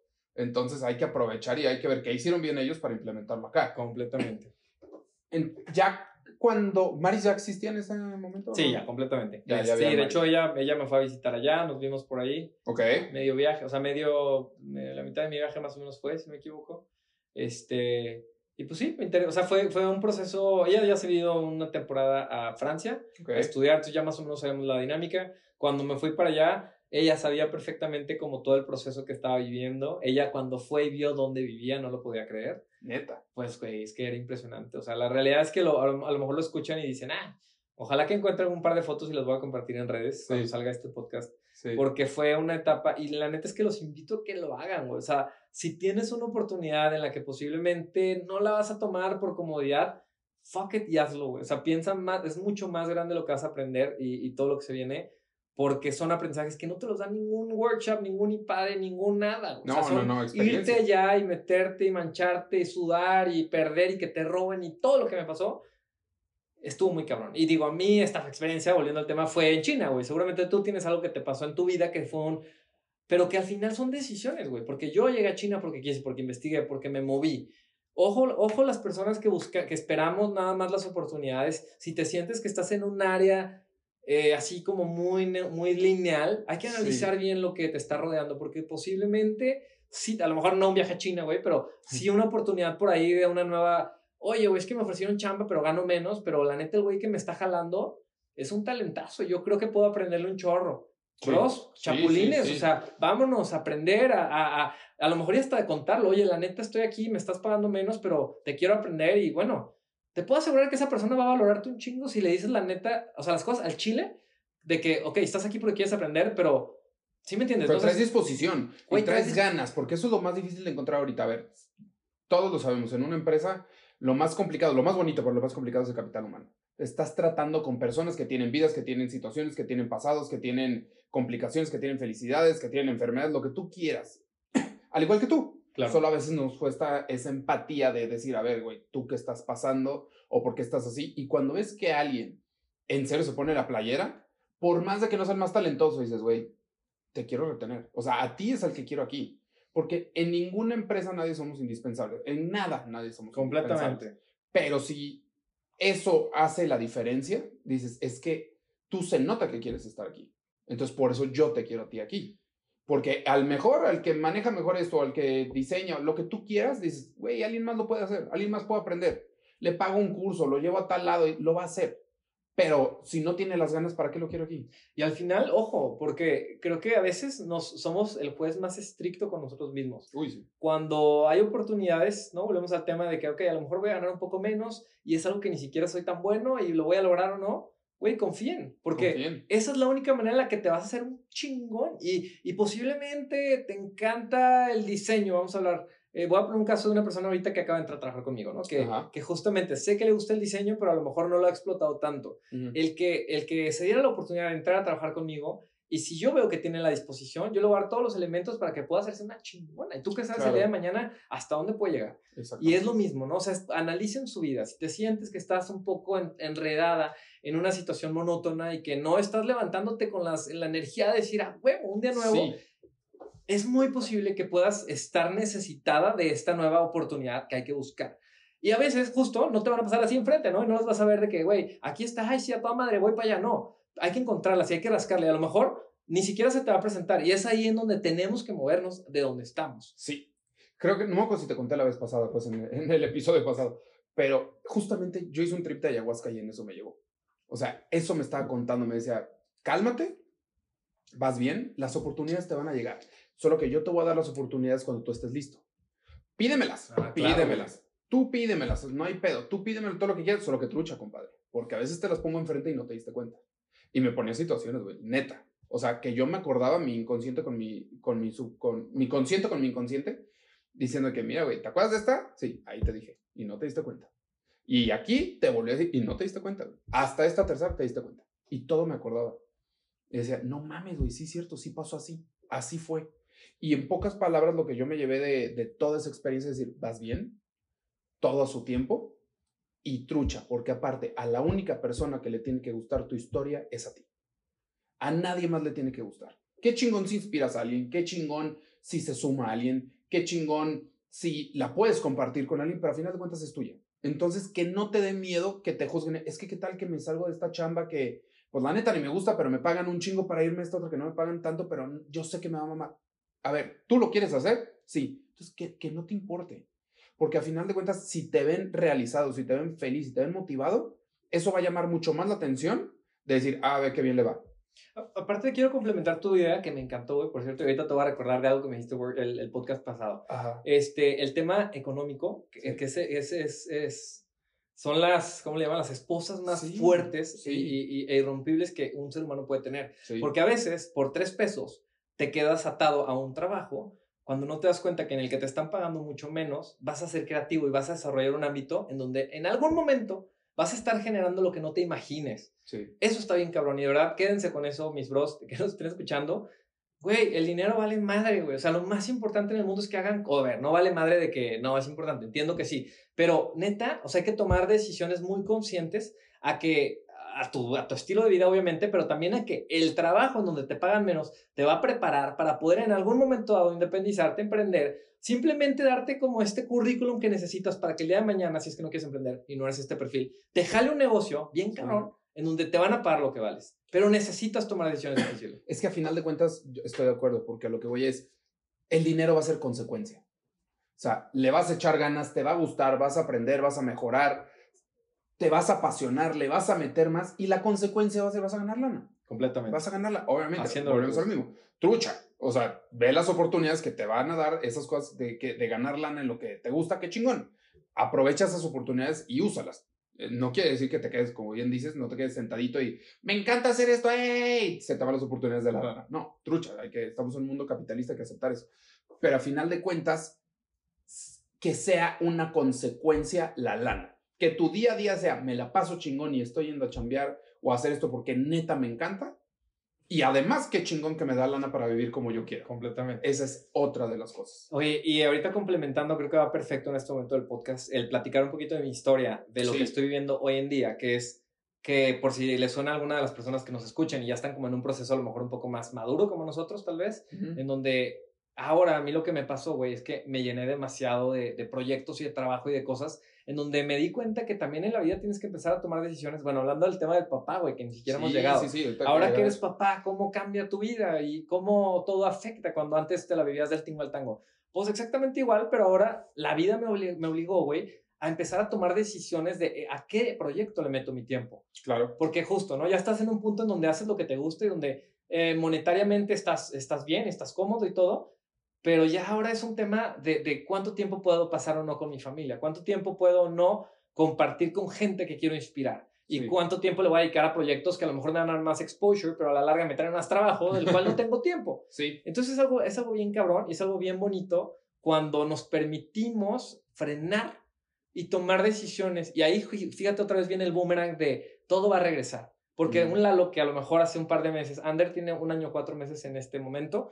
Y, y bueno, en este año, cuatro meses he aprendido un chingo, güey, porque ahorita en este momento yo, te, más bien antes de que ya grande, a lo mejor y me iría como un poco en los números, en decir, ok, ¿cuánto genero? ¿Qué proyectos voy a agarrar? Este me da más lana, este no, este me encanta y todo, y haría un balance perfecto de entre lana, creatividad y, y mi chamba, tipo la fija, ¿no? Pero ahora que soy papá, todo cambia, la balanza empieza, el dinero empieza a valer madre y me importa más el tema creativo y el tema, o sea, en plan de, de producciones de las que me siento orgulloso, o sea, estar con gente y proyectos que, que realmente les puedo aportar y estar con mi familia. O sea, está bien cabrón, y en un momento dado yo dije, puta, pues a lo mejor iba a cambiar el tema económico, ¿no? Va, va, se va a ver un poco afectado, pero también estaba tan cansado que dije, güey, no hay pedo, ya. O sea, hacer cosas que me gustan. y mis bros, aquí viene otra vez el boomerang de, de la lana. Cuando tú haces las cosas que te gusten, tu trabajo lo, se empieza, lo empieza a notar. La gente empieza a ver, güey, ¿qué pedo con este video? Qué chingona forma de comunica. Eh, y entonces, hacer menos te hace que des un trabajo de mejor calidad en lo, cualquier ámbito de tu vida otra vez y empiezan a llegar mejores campañas, mejores proyectos, empiezas a cerrar ventas, o sea, muchísimo mejores en la empresa, porque todo está fluyendo, güey, porque estás disfrutando lo que haces, porque le estás dando el tiempo a tu cliente de la llamada. Ahorita, eh, gracias a Dios, empecé ya a, a, exportar productos a, a, Guatemala, a Costa Rica, o sea, mis primeros contenedores de equipo deportivo, gracias, güey. Pero estoy orgulloso y fue una putiza y un aprendizaje impresionante. Pero en otra, eso en una etapa de un Lalo intenso, con proyectos, con campaña, con viajes, con todo lo que hacía, no mames, me hubiera vuelto loco porque son pedos igual, son tres veces más pedos que en México importar eh, de China, o sea, era, eran llamadas y mi cliente al final es lo que más me importa, que esté feliz, que vea que ahí voy a estar, que tenga la, la, confianza de que le está comprando a alguien que está en otro país y aparte me estoy encargando toda la, la importación a ese país, que es un pedo. De, o sea, importas directo de China al país. De China al país, con factura mexicana. Entonces, pues, ponte a aprender cómo chingos hace todo esto en temas de SAT. O sea, ha sido un, ha sido un tiempo muy complicado, pero que, insisto, la vida me dijo, güey, bájale tu desmadre, que monetariamente a lo mejor todo se va a acomodar y empezaron a llegar estos proyectos internacionales de los que estoy orgulloso, en donde pude acompañar a mis clientes a decirle, aquí está el producto, todo está bien y gracias por confiar en mí y nos vemos para el siguiente, la siguiente compra, ¿no? Entonces, todo se acomoda y te quería, quería volver, güey, a tu idea del de, podcast pasado que me pareció fenomenal y me acuerdo que llegué a casa con mi esposa y le conté, a ver si te acuerdas, pero una metáfora de que cuando compartes con las personas,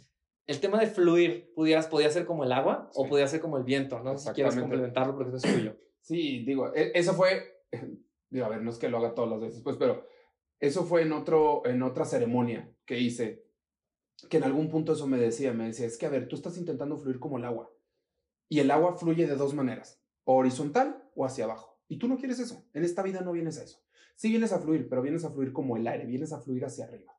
Y, me y era la que te contaba que me enseñaba el monte y me decía, allá está tu meta. Qué chingón, la tienes bien visualizada. Pero la manera en la que tú vas a llegar a esa meta va a variar. Puedes subir caminando, puedes subir corriendo, escalando, eh, construir unas escaleras, eh, de la manera que tú quieras. Y las anclas que te da la vida están amarradas a tus pies y tú eres el único que las puede cortar, tú eres el único que puede decir, ¿sabes qué? Hasta aquí. Y mientras mejor las vayas cortando y mientras más rápido, más ligero vas a estar y vas a subir más rápido y entonces empiezas a fluir como el aire. Y yo empezaba a ver esa curva, o sea, vamos pensando que está el viento y, eh, sobre el suelo y llegas a la base del monte y hacia arriba. O sea, así tienes que fluir, siempre tienes que ir hacia arriba, hacia donde tú quieras. Y a final de cuentas, como te decía, es tu meta, es tu historia. Y si tú llegas arriba y ya hay alguien ahí, chingón, güey, qué fregón que ya llegó y que llegó antes que tú, pero tú ya estás ahí también creo que muchas veces nos falla el reconocernos nuestros méritos en el camino por estar sesgados en la meta. O sea, que digas, güey, todavía, digo, qué chingón que lo hiciste, pero todavía no exporto internacional. No mames, sí, güey, todavía no exportas internacional, pero ¿sabes cuánto tiempo ha sobrevivido tu empresa manejando sobre una pandemia? Estás poniendo nuevos productos, estás haciendo nuevas campañas, estás representando al equipo olímpico. Güey, ¿ya te reconociste eso? O no, no mames, hoy todavía no tengo, te voy a inventar, ¿no? Una pendejada, pero eh, no tengo Mont Blanc para hacerle campaña. Sí, güey, pero ¿sabes cuánta gente tiene Nespresso? O sea, reconocerte lo que ya lograste a veces es bien difícil que lo hagamos porque, como bien lo dijiste, nosotros somos críticos, el crítico número uno de nosotros mismos. Y como no empezamos a disfrutar de esa manera, nosotros estamos dejando que esas anclas se nos peguen a los pies. Entonces, si no las cortamos, es un pedo porque vamos a subir más lento, porque aparte esa meta todo lo que estás haciendo ahorita es cosechar. Estás sembrando, sembrando, sembrando, sembrando. Y ya que empiezas a subir, puedes empezar a cosechar. Pero si tú no subes para cosecharlo, nadie lo va a cosechar, güey. Entonces todo el esfuerzo que tú le echaste se va a ir por, ahora sí que por la fregada. Me encanta ese, esa, esa mentalidad, güey, y esa, esa pues, metáfora en el plan del cosechar. Y esto es para la gente un poquito más joven y también para la gente que en este momento de su vida a lo mejor considera que no han cosechado. Nunca es tarde para empezar cualquier proyecto y la neta es que esa es la realidad, güey. O sea, es muy complicado que vayas así. Sí. Güey, no chiste, güey, un pinche jetpack, cabrón. O sea, no, güey. O sea, hay que ser, hay que ser pacientes. Y, hace poquito lo decía, no me acuerdo, en un video, este, pero justo, ¿no? Del tema de, de hay que ser pacientes, hay que tener como esta calma. esta calma de tomar decisiones que a lo mejor en este momento no vas a ver resultados. Y hay que tener constancia. Hay que darle, y hay que darle, y hay que darle, hay que tener constancia. Yo, hay un güey que yo sigo mucho también en, redes que decía, es que todo el mundo vio que mi carrera fue así y así. Y dice, no es cierto. O sea, sí hubo un punto, por una razón muy específica, que me fui en pico hacia arriba. Pero yo llevaba 11 años haciendo esto y nadie vio eso. Todo el mundo cree que fue de la noche a la mañana. Fue una tras otra, tras otra, y mejorando, y cambiando, y haciendo, y, y intentando, y conociendo, y así. Y sí, hubo un punto donde mi pico fue hacia arriba. Pero fue porque fue flat mucho tiempo. No fue de que un mes y pico hacia arriba. Claro. O sea, estuve ahí dándole y dándole y dándole. Eso se llama sembrar.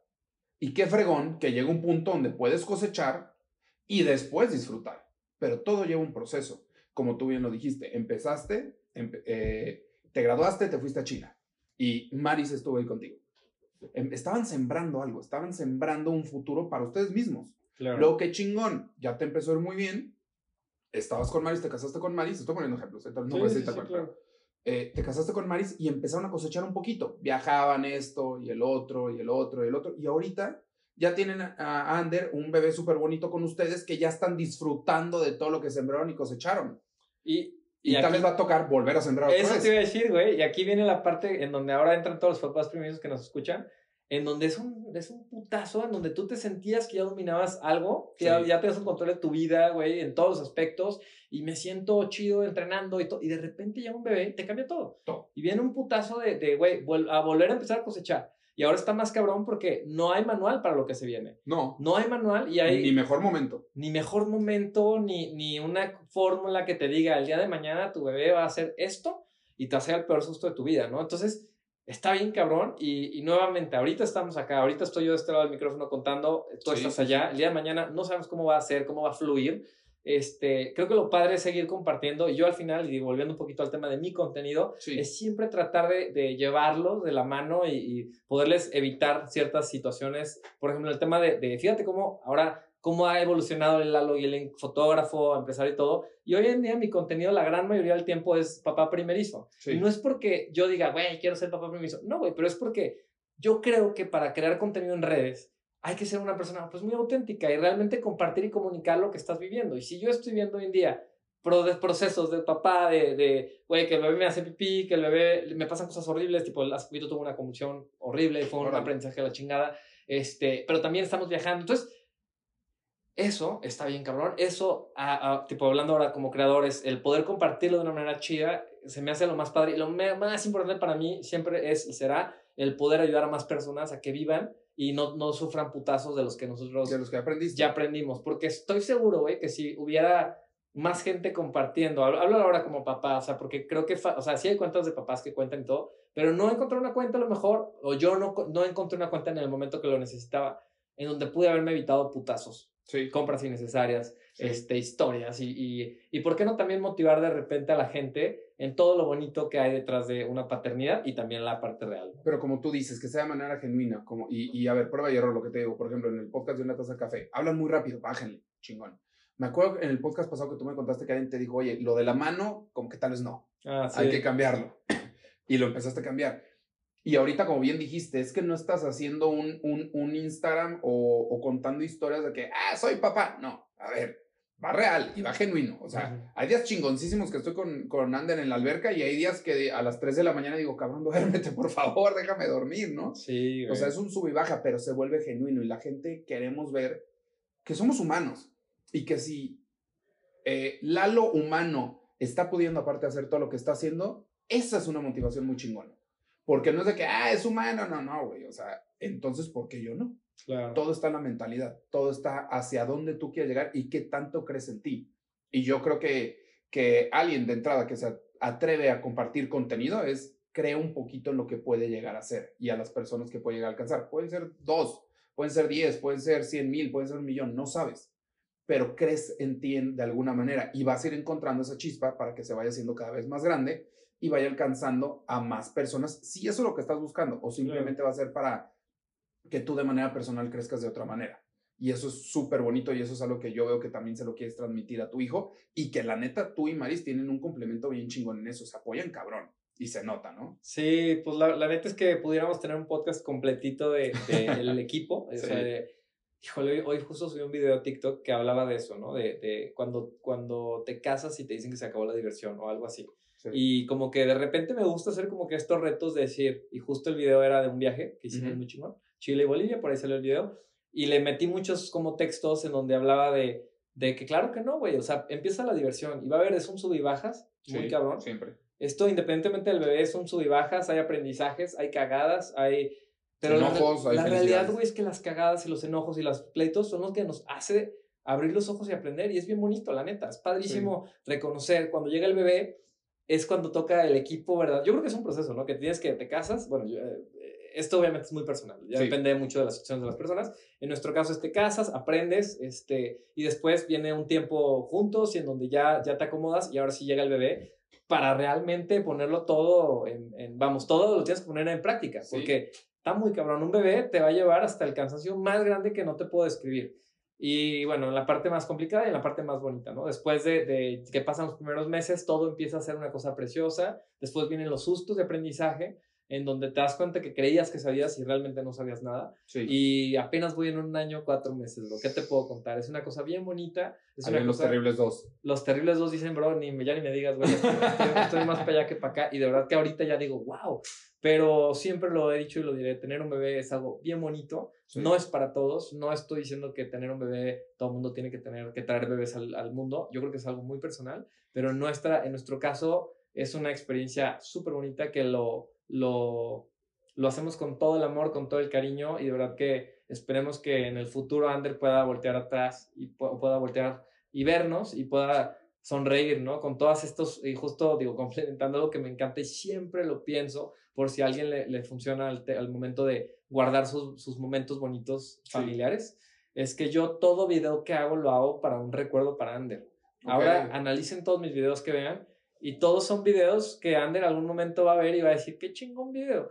Que me lo llevé al, al solo, al, al, acuario hace poquito, por ejemplo, y tenía que hacer una campaña de algo y dije, güey, ¿por qué en vez de pensar mi mente, tengo que hacer un video de trabajo? No, más bien, espérame, ok, tengo que hacer un video de trabajo, yo les aviso cuando tenga algo padre y lo, lo, lo meto a, ¿sabes? Sí. Entonces, ah, tengo muchos videos, todos mis videos son así realmente, de que, ah, una campaña padrísima que va a salir pronto, de una tipo carrera espectacular. Entonces tenía un viaje a la playa con muchos niños Ajá. y coincidía que, que, que, iba a funcionar porque es una carrera para como cuatro niños, está chingona, ¿no?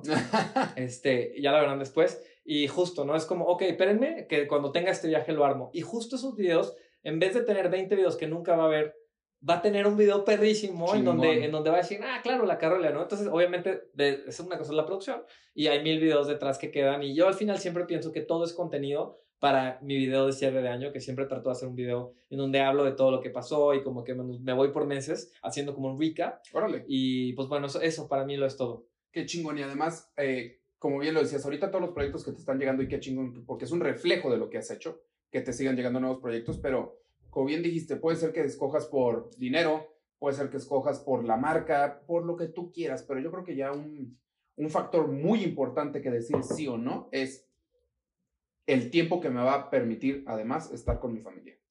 Porque tú tienes tus negocios, tú tienes tus empresas. Por dinero en sí, pues qué chingón si te pagan, pero no es lo principal. Porque te gusta la marca, pues más bien ahí es, yo creo que el primer filtro va a decir sí o no. Pero en realidad es, ya tienes, o sea, el factor principal ya también es el tiempo. El tiempo es lo más limitado que hay. Completamente. Y ahí ya no es solo tu tiempo, porque ahora sí ya tienes a una persona que depende literal su vida de ti. De, de, de, hecho, tipo, bajándole un poquito, es lo que les decía hace rato, ¿no? Del tomar decisiones de, que a veces te tienes que salir de una empresa para irte a otra que a lo mejor vas a ganar menos, pero vas a poder ser más feliz y vas a poder hacer de mejor calidad. yo, yo antes, aparte de todo lo que te conté, hacía producciones. Tengo Gilligan Films, que es una productora, literal. Y hacía videos para empresas, o sea, literal, y voiceover y todo. Y la neta es que me costó mucho trabajo en esta parte última de año, cuatro meses, el decirle, vaya a la productora, o sea, el decirle, güey, ya no hago videos para otras personas y para otras empresas. Y Sí. todo el tiempo me están llegando, Lalo, queremos que nos hagas un video de nuestra empresa, de nuestra boda, que la neta nunca hice bodas, pero como que siempre la gente me asocia con, con temas románticos. Y, y, güey, si antes no hacía, ahora menos. Y te- temas de empresas, ni una sola. O sea, ya no hago ni un solo video. Ok. Este, y no por mala onda, pero porque mi tiempo no me da para eso. Y si tengo tiempo, prefiero hacer un video justo, ¿no? Familiar, un video eh, viajando, un video de cosas que me encantan. Y gracias a Dios ahorita estoy full de lo que me gusta hacer. Este, y aparte feliz de la vida, tipo estas nuevas empresas, estos nuevos proyectos que me llegan, me ha hecho también, por ejemplo, algo bien padre que desarrollé en estos últimos ah, meses, es no tengo tiempo de producirte, no tengo tiempo de hacerte esto, pero te puedo ayudar como asesor creativo. Órale. Entonces está bien perro porque ahorita lo que hago es justo, me, met- me siento con la empresa y le digo, ok, preséntame a tu equipo y vamos a ver qué están haciendo. Ah, perfecto, una vez a la semana me junto y guío todas sus campañas y sus estrategias y les digo, contrata a esta persona, este, van a hacer esto, de esta forma van a atacar, pero y, al final la neta y orgullosamente hemos visto cañón resultados, o sea, literal, Órale. o sea, en plan, pues porque al final es lo mismo, es como, soy como un como titeretero, ¿sabes? De que estoy como de lejos, ok, vamos a hacer esto, esto quítenlo, esto funciona, y me, y me funciona, pero ya no lo ejecuto yo, ya lo hacen Claro. otras personas. ¿Y lo haces eh, remoto o qué? De, de todo, o sea, es como tengo juntas de repente físicamente y remoto, casi siempre remoto. Tengo los grupos, este, ya sabes, es relación con dueños y luego es con equipo, ¿no? Y es Claro. como, a ver, objetivo del dueño, pero el equipo tiene una idea y luego ya aflojaron, hay que apretar un poquito tuercas y luego sabes que yo traigo esta propuesta, hay que ejecutarla de esta manera, hay que tropicalizar esta idea. Y creo que al final eso es lo que toda empresa necesita en este momento, o sea, una mente que realmente nos pueda aportar en el ámbito creativo, porque Sí. hasta a mí me pasa, está bien chistoso, porque yo también estoy buscando gente como yo para mis empresas, porque de repente ya te estancas, o sea, traes, eh, tipo, todo estás haciendo lo mismo y lo mismo y lo mismo y ya no funciona, y está cañón cuando llega alguien que realmente te puede aportar y te dice, hey, ¿por qué no haces esto? Bro, lo tienes, Mm, hay que hacerlo. sí. O, güey, date, confío en ti, dale. Está perro porque ahorita con mis diseñadoras me, pre- me presentan pro- proyectos y me presentan de que, tipo, no sé, modelos y así. Y les digo, ¿sabes qué? Me encantó. Es- y empiezan de que, a ver, el cambio, no sé qué. Lalo, ¿tú qué opinas? Tú lo diseñaste, confío en ti. ¿Qué opinas? Dale. No, pues que esto, literal lo he visto muy cagado porque un diseño, en una mensada de que un 10, estos como X, lo último del, del Leotardo, estaban las dos diseñadoras que hicieron el, el diseño y estaban de que, ¿qué sirve este color o este? Y les dije, ¿sabes qué? Literal está tan chido que hagan un piedra, papel o tijera y así lo vamos a decidir y, y va a funcionar. O sea, pero como que esta onda de, de dejar que la gente haga su chamba. ¿Por Sí, qué sí, yo voy a sí. meter mi mano por decir, soy el jefe y yo decido? No, y además les estás dando confianza. Completamente. Porque yo creo que mucho en las empresas es, se vale equivocarse, sí se vale. Obviamente lo que hay que intentar, o lo que ya no se vale, es no te vuelvas a equivocar en lo que ya te habías equivocado, ¿no? O sea, Claro. también hay un límite, pero si te equivocaste y es una persona que correctamente está ahí, fue porque lo intentó. En todo nos vamos a equivocar. En una relación, pues, güey, es que corté, no mames, perdí tiempo. No, cabrón, y pensaste que sí iba a funcionar, güey, no, no, no empezaste diciendo a ver cuándo se acaba. Claro. En todo el chiste es atrévete, atrévete y equivócate y ya nomás aprende para que no, no te vuelvas a equivocar. Completamente. Así tal cual. Milalo, ya, no sé si te acuerdas, pero yo siempre acabo los episodios con cinco preguntas Ándale. que son para conocer a Lalo. Tal Venga. cual. Libro y película que recomiendas y por qué. A ver, libro, el- hay uno ahorita que me encanta que es solo una cosa. Ajá. que me encanta porque digo, antes estuve haciendo un chorro de tiempo fasting, ahorita la realidad es que Sí. por el tema de ah, la vida lo dejé un poquito, pero me encantó porque te da una perspectiva para alcanzar tus objetivos y, enfocarte en solo una cosa, en lo más importante, en la que realmente te va a hacer que llegues. Todo lo demás vale madre. Entonces, esto yo, yo en tema de fasting lo, deci- lo decía de que, ok, lo único importante es esto y cómo, o sea, tipo era como mi objetivo era tal y cómo vamos a mantener ese objetivo y poco a poco todo lo demás se va dando, haces una lista de prioridades, esto no es tan importante, no es tan importante, no es tan importante y bueno, me encanta ese libro, lo súper recomiendo. Eh, el tema de película, híjole, qué complicado. Ahorita la neta es que yo soy muy... No soy tanto de películas. Ahorita se me viene a la mente Will Smith, eh, perdóname, esta Soy Leyenda. Ok. ¿Por qué? Porque soy, yo no soy una persona que vea películas dos veces. Ok. Y eso me encanta verla y siempre como que soy esta persona que de repente me tripeo de que, güey, este brother está ahí solo luchando contra el mundo. este, pues bueno, esa se me viene a la mente. Ok. Eh, si pudieras invitar a cenar a alguien, vivo o muerto, lo conociste, no lo conociste, no importa. ¿A quién sería y por qué?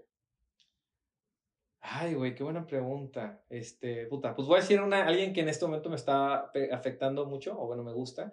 Este, en este último periodo que justo es el fasting y como que he necesitado estar un poco más tranquilo, empecé a tocar guitarra. Y hay una canción que me encanta que sacó James Blunt que se llama Monsters. Mm. Y es una, ¿la ubica? Sí. Güey, bro, es una canción, porque si no la ubican la tienen que, que buscar. Este, es una canción que le dedica James Blunt a su papá, que está vivo. Sí, y la canta eh, a la cámara, o sea, es un close-up cerrado y el güey está cantándola y se ve, güey, la emoción de una manera impresionante. Y después abren el cuadro, ya spoileé, perdón, y sale el papá al lado y están los dos, o sea, güey, bro, wow. Y justo, no sé, yo con mi, con mi papá, cuando empecé a tocar la guitarra ahorita, como que fue una canción que dije, te la quiero dedicar en vida, o sea, en plan, y la empecé a tocar en guitarra y ya, me, ya la terminé, y, pero güey, como que cada que la toco y la canto es como un plan bien bonito y, me encantaría sentarme con él y digo, güey, bro, ¿cómo chingados escribiste esto? Estaría muy bien, la neta eso es lo chido, exacto. O sea, es, es una cena de de calzón quitado, güey. O sea, venimos a netear, ¿no? O sea, no hay nada, venimos a decirnos la verdad. Y pues qué chingón que algo que te afectó y que te llegó tanto, platicar con Yo creo que el, arte de, de, poder, de poder ¿sabes? Como hacen los artistas, de poder compartir emociones. Está cabrón. Está muy cabrón. Y yo lo trato de hacer en mis videos, pero esta canción fue impresionante y me encantaría, güey. De que se me viene a la mente ahorita. Describe a Lalo en solo tres palabras. Intenso, empático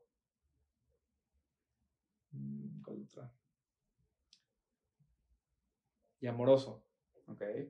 Quisiera escuchar qué dije la vez pasada, güey. Güey, pero el mix está bueno. Y sí, la neta sí, o sea, es lo que me encanta también cuando les pregunto esas tres palabras, normalmente sí van muy acorde a lo que contaron en el episodio, güey. y eso está muy chingón. Pero sí me late. No importa la fe que tengas, no importa la creencia, no importa nada. Si, vamos a suponer que sí hay una vida después de aquí. Y ojalá sea mucho tiempo, pero te llaman y te dicen, Lalo, este es el libro de tu vida. ¿Qué título le pones?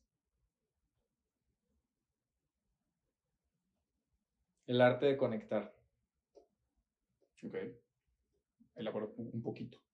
¿Mande? Elabora un poquito de por qué. Elabora un poquito. Sí, el arte de conectar. Pues mira, la neta es que a lo largo de los últimos años he tenido la oportunidad de conectar con muchísimas personas a través de, lo que hago, en todos los aspectos, en, el lado empresarial y en el lado de, de, de Lalo Gilling como figura pública o fotógrafo, como me quieran eh, definir. Este, y me he dado cuenta que conectando con las personas, te das cuenta que justamente el mundo es como, una, como un círculo en donde todo está conectado, en donde hoy en día Lalo Gilling representa no solamente una, un fotógrafo o un empresario o un papá o un esposo o un, como quieran definir, es, es, es, una misma persona en donde yo puedo comunicar algo en Lalo Gilling y, afecta a la empresa de, de Killing Activewear o a Copa Gilling, o sea, o, o, también como, ¿sabes? O sea, te das cuenta en donde, que todo es un círculo y, está bien chingón entender que la vida es un, es, es, es, es un arte y es el arte de conectar. Esta palabra, esta frase yo la uso mucho porque justo consigo, bueno, tengo una foto que para mí es muy importante, que, que, la, la, llamé, la vendí, se llama El arte de conectar, y sale mi mano y salen muchísimos niños agarrándome la mano, justo de hecho en la historia de Panamá del día de hoy. Y, justo habla de que yo creo que para poder realmente conectar con las personas necesitas entender que para que puedas conectar tienes que escuchar, tienes que ser empático, tienes que, que abrirte con ellos, tienes que recibir, tienes que saber escuchar. Entonces, eh, para mí es algo bien, bien bonito y, me encanta, ¿no? Creo que así, así sería, así a mí sí me gustaría cerrar. Y como, como bien lo dijiste, porque yo creo que para conectar exactamente tienes que estar dispuesto a escuchar, porque tienes que saber qué necesita o qué quiere o qué quiere transmitir la otra persona y así vas a... Es, es empatía. Sí, lo dijiste. Y porque creemos que, que la gente te, te, tiene que escuchar a ti, pero muchas veces no te das cuenta que el primer paso es tú escucharlos. Sí. Y hasta las negociaciones más grandes, cuando se empiezan más grandes, güey, cállate, güey, deja que hablen. O sea, eso te dicen los grandes empresarios. Es como, bro, calladito y escúchale enfrente y que solito se eche de cabeza. Alguna vez un director en las, en las obras y películas que me tocó hacer eh, me dijo algo que dije, tiene muchísimo sentido. Dice, por algo tenemos dos oídos y solo una boca. que mira, güey. Dije. Qué cierre, bro. Sí, Qué cabrón. Dije, muy bien. La última es, ¿qué sigue para Lalo? ¿Qué sigue para Lalo? Pues seguir disfrutando. La neta es que, mm, ok, voy a, voy a clavarme un poquito. Fíjate cómo, ¿qué sigue para Lalo? Eh, me encanta en este momento de mi vida porque ahorita las prioridades como familia, te hablo como familia, ya no es que sigue para Lalo, es que sigue para la familia mm. Gilligan. Y hablo de mi esposa y mi hijo y, ¿Y qué sigue? Pues siguen proyectos de chamba, sigue Maratón de mi esposa, en donde yo o decido que es mi, mi tema de chamba, o, o sea, o, o, decido algo, o sea, es como un tema de que tiene, tengo, tienes que balancear lo que, tengo que balancear lo que viene en mi vida para poder tomar decisiones y ser consciente que, que no se puede todo. Y sí. que en algunas cosas me toca a mí, en algunas cosas le toca a mi esposa y en algunas cosas le toca a mi pequeño. Entonces, ¿qué sigue para mí? Planear que el, el próximo año para hacer viajes chingones. La realidad es que tengo muchísimas ganas de ir a algunos destinos por ahí. Quiero ir a Sudáfrica, a ver si se ah, me hace. Y un par de viajes por ahí muy chingones que, que son, fíjate, el próximo año. O sea, como que ya ahorita, este semestre está en prioridad mi esposa con su maratón, que me da muchísimo orgullo. ¿Dónde es el maratón? En, en Nueva York, ah, pero lo platicamos los dos y le digo, o sea, es que es una medalla para la familia, porque es un esfuerzo muy cabrón que estamos haciendo, sí. que aunque no lo corro yo, este, pues me va a dar muchísimo gusto estar ahí apoyándola. Luego tenemos pues Copa Gilling, o sea, en plan chamba, entonces es full mi mente está en eso. Este, y pues bueno, justo, ¿no? Seguir creando, seguir eh, vibrando y atrayendo las marcas que me encantan para poder seguir haciendo lo que me encanta, eh, compartiéndolo con la gente. Qué chingón. Y la neta te va a ir súper bien. Y la neta, qué, qué bonito lo que dijiste que es un logro de la familia, ¿no? Porque aparte sí, o sea, tal vez mientras Mari se va a entrenar, pues tú te quedas con Ander. O ella llega bajoneada y no quiere y tú la tienes que apoyar, ¿no? Y al final de cuentas ella está corriendo, es como todo, ¿no? O sea, tal vez tú eres el que toma la foto, pero hay un equipo atrás que te está echando la mano en un chorro de cosas. Y es, aplica en la chamba, aplica en las relaciones, aplica en las amistades, o sea. Completamente, o sea, es el balance, balance familiar que la neta otra vez es un, es un, ahorita lo digo pues muy bonito, ¿no? Pero es un pedo y siempre es complicado y siempre es, eh, oye, ya entrenaste tú un chorro, me toca a mí, o sea, pero pues al final yo creo que como todo, ¿no? Sabes que, sabes que ahí está la meta y que vamos a llegar y no hay, no hay un no, o sea, sabes como, no hay, no hay un no llegaremos, o sea, huevo vamos a llegar. Este, Mari se acaba de correr ahorita un medio maratón hace días, antier, y me dice, es que no me imagino haciendo el, el maratón. Y digo, ¿cómo chingados? No, vamos, venga, que hemos hecho, le sí echado muchas ganas, lo vas a lograr. Y pues bueno, eso, ¿no? La verdad es que estoy muy emocionado, quiero verla cruzar, quiero verle la cara diciendo lo logré, lo logré. Y, y, como te digo, es una medalla para los tres porque ha sido un proceso complicado. Pero quiero verla y, y justo planear el próximo año viajes porque así funcionamos. Es como, vamos haciendo un viaje chingón por año y eso todo lo demás se empieza a orquestar solito. Qué chingón. Pues Milalo, muchísimas gracias. Qué chingón que volviste, qué chingón que ahora sí se pudo. Lo voy a guardar ahorita en putiza, lo voy a subir ya. tres respaldos. Necesito que está, exacto, como tres respaldos. También ya tenemos la cámara para que ya quede, ya hay un... Que sí vine, ¿verdad? Exacto, ya estuvo que, sí, que sí viniste. Eh, güey, buen viaje a China, te vas ya muy pronto, buen viaje en todo y, y neta, qué, qué gustazo, güey. Muchísimas gracias por compartir, por este espacio. Es un honor, qué perro, que, que tengas estas pláticas con gente chingona. Para todos los Gilligans, eh, venga a luchar por sus sueños, no se, no se me eh, desanimen si están pasando por un momento complicado. Al contrario, busquen estas personas que estamos para darles la luz. Eh, en el momento en el que estén, ya saben que ahí estamos. Ahí estamos un mensajito con feliz de la vida compartir con ustedes. Claro. Y a lo mejor no soy yo, a lo mejor es Carlos, o a lo mejor es la persona que tienes enfrente. Date la oportunidad de que la gente te pueda dar ese mensaje que tanto estás esperando y también tú sé esa luz para esa persona que lo necesita. Si tú estás vibrando alto, no tengas, eh, no te limites y, y, ten confianza en ti y comparte lo que quieres compartir, porque muy posiblemente tú puedes ser esa persona que le va a cambiar la vida. Mejor dicho, no puedo haber estado. Así vamos a cerrar. Mi gente, esto fue a poco sí. Venga, ¡Woo! A huevo, round 2, se pudo. Chingón.